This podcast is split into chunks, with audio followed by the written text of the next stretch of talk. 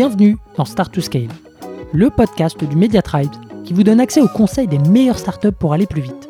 Je suis Eric Seclet et mon but, c'est de vous partager des méthodes actionnables, des retours d'expérience concrets et des bonnes pratiques éprouvées par les meilleurs entrepreneurs et employés de scale-up de la tech française. Mais juste avant de vous laisser avec votre mentor du jour, pensez à vous abonner et à laisser une note plus un avis sur Apple Podcast. C'est la plus belle des récompenses pour toutes les heures de travail effectuées chaque semaine. Allez, bonne écoute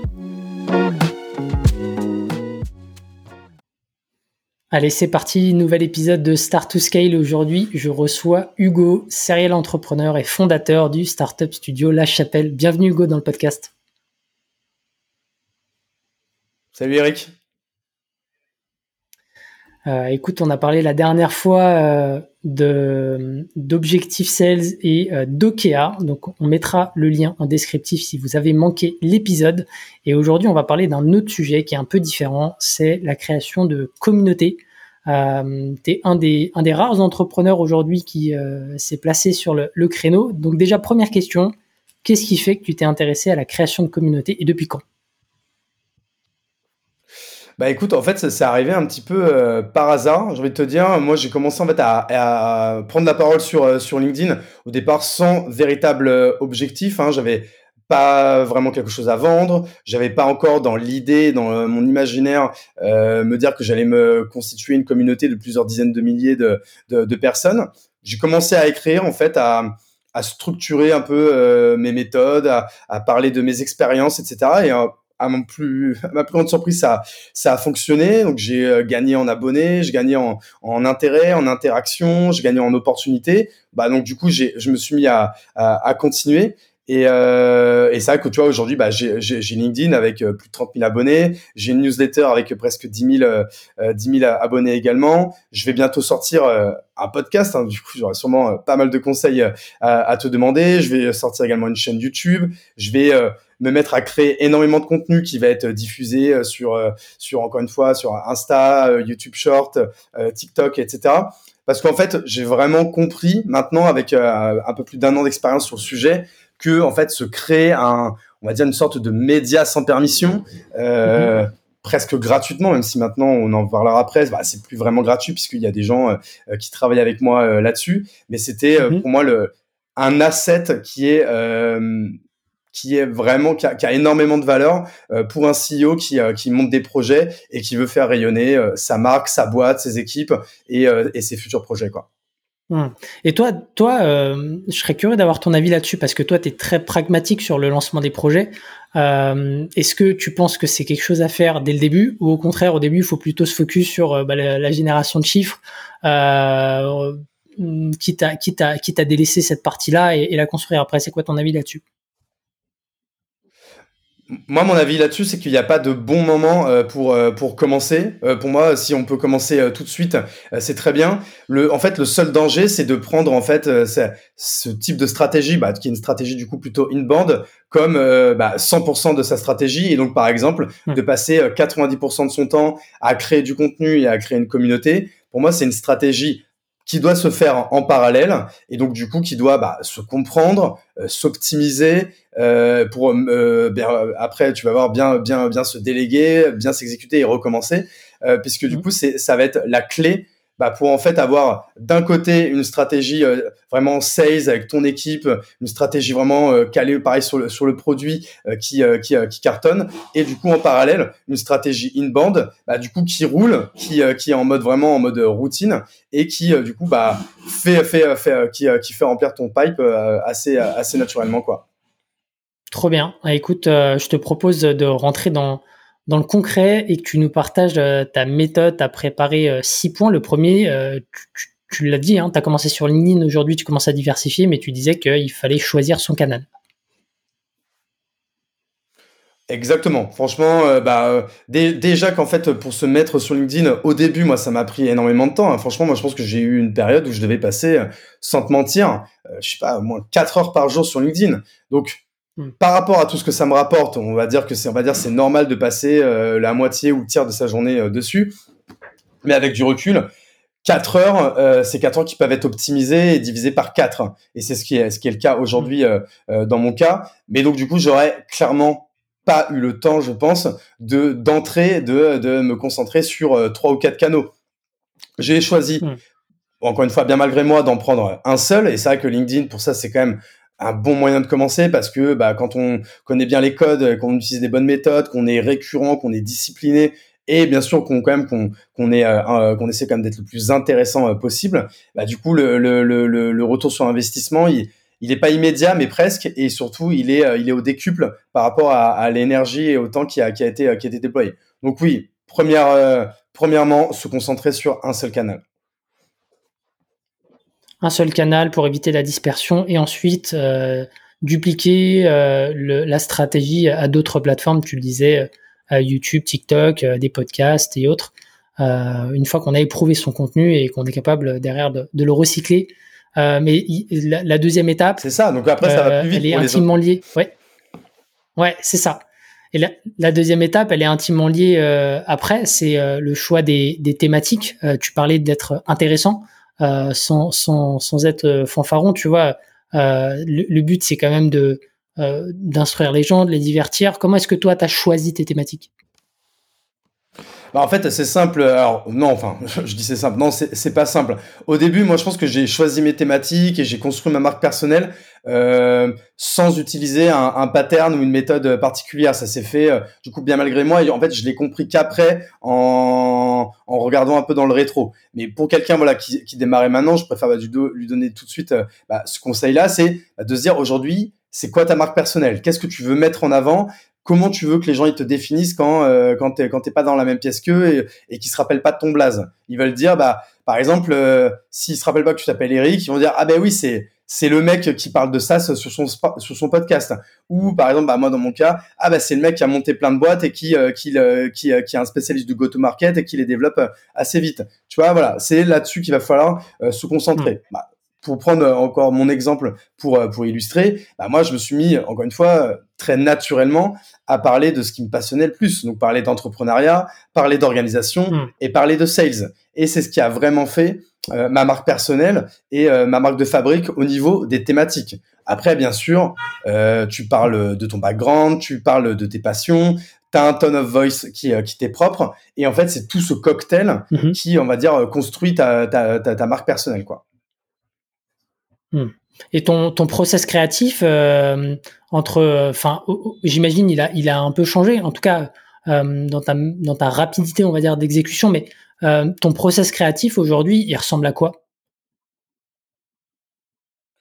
Bah alors déjà en fait, ce qu'il faut savoir, c'est que plus tu, bah, pour encore une fois parler de LinkedIn et de la création de contenu, plus tu crées de contenu, plus tu es régulier, plus tu vas vite parce que ton cerveau c'est un muscle, plus tu l'entraînes, plus il va vite pour écrire et surtout plus il va vite pour euh, écrire des posts qui fonctionnent. Parce que euh, t'es plus obligé d'avoir euh, des modèles euh, devant la tête, tu sais, les modèles PASS, les modèles AIDA, et, et j'en passe, c'est des meilleurs, et qui sont très bien. Encore une fois, au début, il faut, il faut vraiment apprendre, il faut essayer de s'adapter, mais ensuite, ton cerveau, assez, assez instinctivement, il va aller du coup euh, donner à LinkedIn ce que LinkedIn veut, c'est-à-dire ce que euh, ce qui va mieux marcher pour l'algorithme, ce qui va mieux marcher euh, pour ton audience. Et donc pour répondre vraiment à ta question, euh, le process créatif, je, je dirais que je, je, pourrais le partager en, en, trois étapes. L'étape 1, mhm. c'est on va dire, c'est un peu c'est c'est créer son son entonnoir quoi, créer sa créer sa content factory. Donc moi, tu vois, euh, là, euh, le plus simplement du monde, j'utilise euh, Note de d'Apple. Donc du coup, que ce soit sur mon iPhone ou sur mon Mac, et donc du coup, les, les deux sont reliés. C'est-à-dire que pareil, c'est devenu une routine pour moi et un réflexe de noter toutes mes idées, que ce soit quand j'écoute un podcast, quand j'écoute un film, quand je vois une pub, quand je parle avec quelqu'un. Alors ça peut être mmh. insupportable, hein, moi quelqu'un me parle, je dis putain, j'aime bien ce que tu viens de dire, ou j'aime bien la, le, le, thème que tu as, as abordé, bim, je le note. Donc tu vois, moi j'ai j'ai euh, j'ai trois, quatre, cinq dossiers selon les moments euh, par rapport à, mes thématiques. Et bim, je vais me créer une note et je vais juste écrire soit l'idée de, punchline, soit l'idée d'accroche, soit juste l'idée de thème.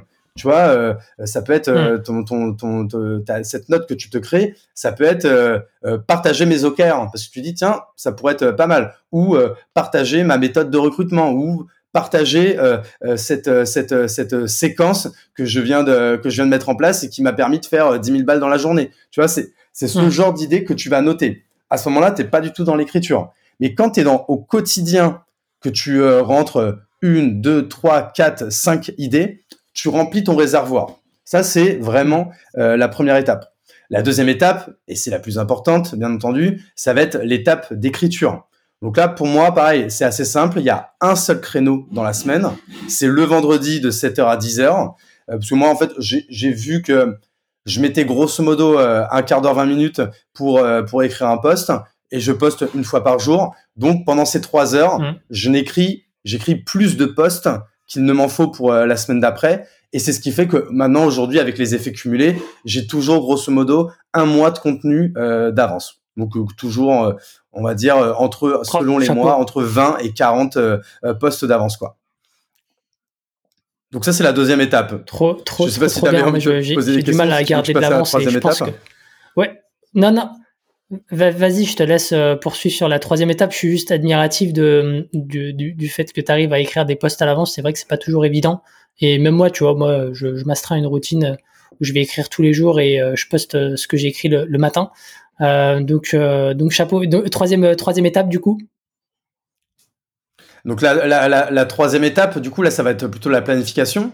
Donc même peut-être pour refaire un retour en arrière pendant ce qui se passe pendant ce créneau d'écriture, c'est que du coup, bah, je me mets dans mes mm. notes, je vois les idées qu'il y a, c'est-à-dire que je me mets pas derrière mon ordi à écrire avec une idée préconçue de ce que je vais écrire. C'est encore une fois, c'est que je me je me remets en fait sur ce second cerveau digital qui sont euh, bah, tous mes outils numériques euh, dans lesquels je centralise mes idées, ce que je dois faire, etc.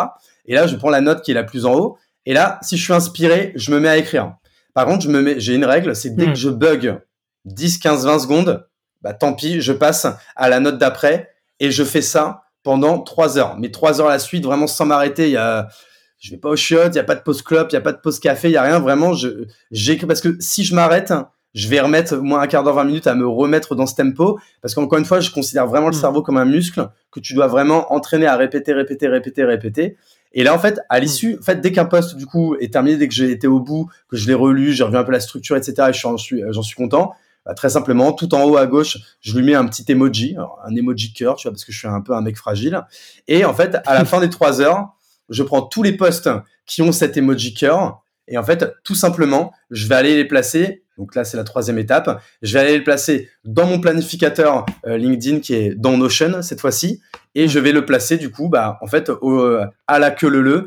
Aujourd'hui, j'ai plus vraiment de planning édito où je me dis euh, tiens dans la semaine il faut que je parle de la thématique 1, le lendemain la thématique 2, le lendemain la thématique 3. Vraiment, pour le coup, moi je mets tout quasiment à, la suite.